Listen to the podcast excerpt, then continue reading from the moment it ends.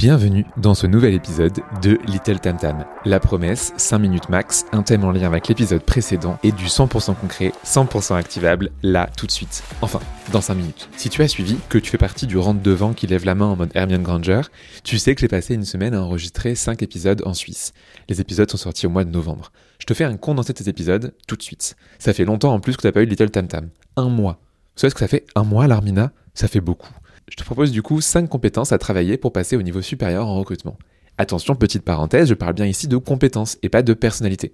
Long story short, mais la personnalité, c'est plus ou moins statique au cours d'une vie, comme la curiosité, l'introversion, l'extraversion, l'énergie, etc. Une compétence, en revanche, ça s'apprend, comme l'écoute active, la co-construction, les compétences commerciales, la capacité à gérer son réseau, ou encore à créer du lien. Ça tombe bien, c'est les 5 compétences qu'on va aborder ensemble. Compétence numéro 1, l'écoute active. Dans l'épisode 22, Marion nous partageait sa question préférée.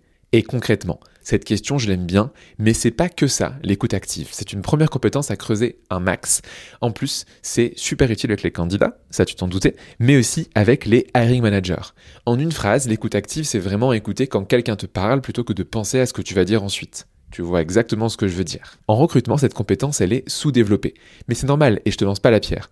Normal, car on est sous pression quand on recrute. On a des KPI quanti et quali. On doit avant tout évaluer les gens quand on est en face de nous. Bref, t'as compris le topo. Alors, comment appliquer l'écoute active en recrutement? Numéro 1, on écoute jusqu'au bout et on évite d'interrompre. En 2, on part du principe que tout ce qu'on sait, c'est qu'on ne sait rien. On oublie ses a priori sur la personne. Bye bye les biais cognitifs. Et en 3, on utilise la reformulation. Ah donc là vous voulez dire que ce projet vous l'avez mis en place tout seul, ou encore la synthèse. Donc si je résume, vous avez fait 20% de croissance en un an. C'est peut-être un détail pour toi, mais pour tes candidats, ça veut dire beaucoup. Compétence numéro 2, la co-construction. Élément très cher à Igaël qui nous en parlait dans l'épisode 23. Souvent, en tant que recruteur ou RH, on fait tout dans son coin. Une nouvelle marque employeur dans son coin. De nouveaux templates d'annonces dans son coin. Une nouvelle politique salariale dans son coin. Un canard aperçu sur le lac dans son coin. Coin. Si tu veux vraiment progresser en recrutement, il faut t'intéresser à tes clients, les managers, clients internes et les candidats, clients externes. Bon, il y a aussi des clients-clients si tu es recruteur indep ou en cab. Avec ces managers et ces candidats, on va co-construire. Comment on fait ça? On fait ce qu'on appelle en produit du user research, recherche utilisateur en français. Et on pose des questions à ses clients, internes et externes. On fait des allers-retours accessibles, manager ou candidat, et on prend en compte leur feedback. Et on n'attend pas de lancer une version parfaite, mais on privilégie plutôt de lancer des MVP à la place, minimum viable product. En gros, un truc qui marche, qui fait le taf, même si c'est pas euh, ce que vous imaginiez initialement. Bref, on fait dans l'efficacité, mais surtout dans la co-construction. Compétence numéro 3, les compétences commerciales.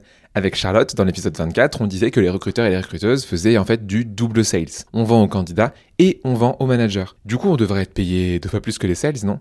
Ah, ah, non? Ah c'est pas au programme? Bon, mince alors. Comment on devient plus efficace en sales? On a déjà parlé de l'écoute active, qui est une des compétences commerciales, mais on peut aussi rajouter trois choses. Premièrement, la qualification du besoin. D'ailleurs, on parle bien de call de précal, non? Pour préqualification. Deuxième chose, le storytelling, ou l'art de raconter des histoires. Alors je parle ici de la capacité à convaincre et à embarquer des candidats, pas du fait d'arriver à vous vendre des formations avec CPF ou bien une rénovation de votre appartement parce que vous êtes propriétaire depuis 5 ans ou au bord de la retraite. Numéro 3, la capacité à gérer les objections. Souvent, les candidats et les managers en interne nous sortent les mêmes objections. Oui, mais il est pas assez senior. Ou ouais, mais en fait, je gagnais deux cas de plus auparavant. Objection, votre honneur. Ah non, euh, pas celle-là. Bref, en revanche, en sachant y répondre, on s'y préparant au mieux, on gagne du temps et on close plus efficacement. Donc on qualifie les besoins, on utilise l'art de raconter des histoires et surtout on arrive à contrer les objections de manière efficace.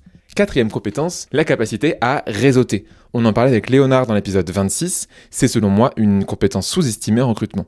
Dans mes premières années en recrutement, je rencontrais entre 3 et 5 personnes par semaine pour apprendre de mes pairs. Il n'y avait pas encore Blendy pour se former à l'époque et pas autant de contenu cool sur le recrutement. Donc, rencontrer des gens, c'était la meilleure approche pour progresser. Spoiler, c'est toujours le cas. Même si aujourd'hui il y a prolifération de contenu recrutement, par exemple TamTam, et de formation, par exemple Blendy, je conseille toujours de faire du réseautage. C'est souvent mal perçu et vu comme quelque chose de négatif, un truc vraiment de commerciaux à la, aux dents longues, mais ça n'a rien de négatif comme pratique, au contraire. Si on arrive avec l'envie d'apprendre, qu'on fait de l'écoute active et qu'on n'a rien à vendre à l'autre, il faut en abuser. Chiche, à partir de la semaine prochaine, tu commences à faire un rendez-vous par semaine avec tes pairs? Cinquième compétence, créer de la proximité et de la confiance. La plupart des candidats et candidates n'aiment pas candidater. Ils n'ont pas confiance dans les recruteurs, recruteuses ou encore dans les RH. Donc si tu arrives à créer une forte proximité, c'est 20 points de plus pour Gryffondor. Et ça, Aurélie l'a bien compris et je te conseille du coup chaudement l'épisode 27.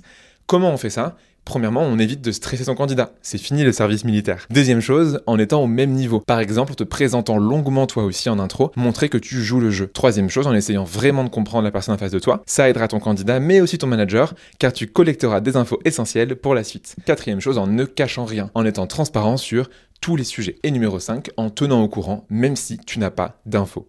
Avec ces 5 compétences, tu feras des miracles en recrutement. Et si tu veux aller encore plus loin, évidemment, il y a les 5 épisodes que je viens de te citer, de l'épisode 22 à l'épisode 27. On apprend aussi tout ça dans la formation Blendy, évidemment.